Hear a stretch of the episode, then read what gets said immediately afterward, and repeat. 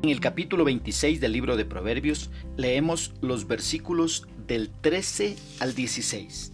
En la traducción latinoamericana, la palabra del Señor dice, El flojo dice, hay un animal feroz en el camino, hay un león en la calle.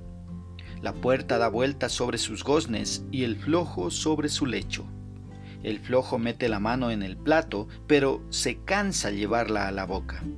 El flojo se cree más sabio que siete personas que responden bien. ¿Qué es lo que expresa el escritor?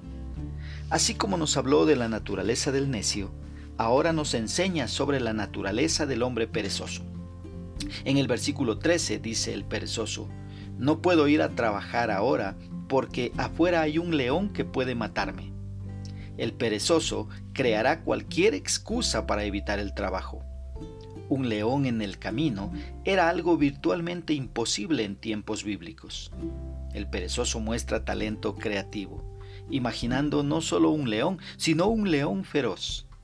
Él está dedicado al esfuerzo de evitar el trabajo. El versículo 14 nos enseña que la única forma en que una puerta puede girar es sobre sus bisagras. Lo mismo hace el vago al girar en su cama. El vago está en su cama y no sale al menos que sea levantado a la fuerza. Él se mueve en su cama, así como la puerta en sus bisagras se mueve, pero no va a ninguna parte. El versículo 15 nos muestra que el vago se cansa hasta de llevar el alimento a su boca. La falta de energía e iniciativa en el perezoso es tan profunda que no se preocupará ni siquiera de sus necesidades personales. Que dijo, al perezoso le disgusta tanto el trabajo que la sola idea de esforzarse lo agota.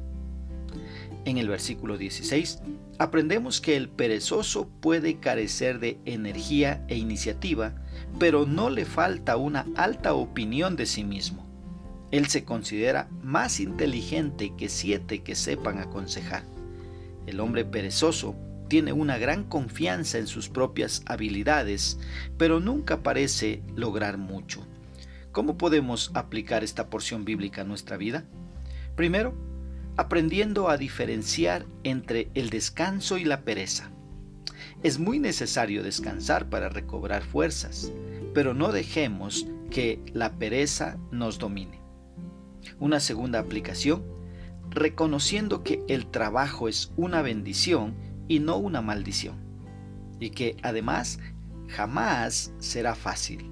Siempre demanda de esfuerzo, dedicación y sobre todo honestidad. Una tercera aplicación. Disponiéndonos a aprender cada día, ya sea de las circunstancias, de las personas o de las cosas que tengamos a nuestro alrededor. Que Dios nos dé sabiduría para poner por obra su palabra.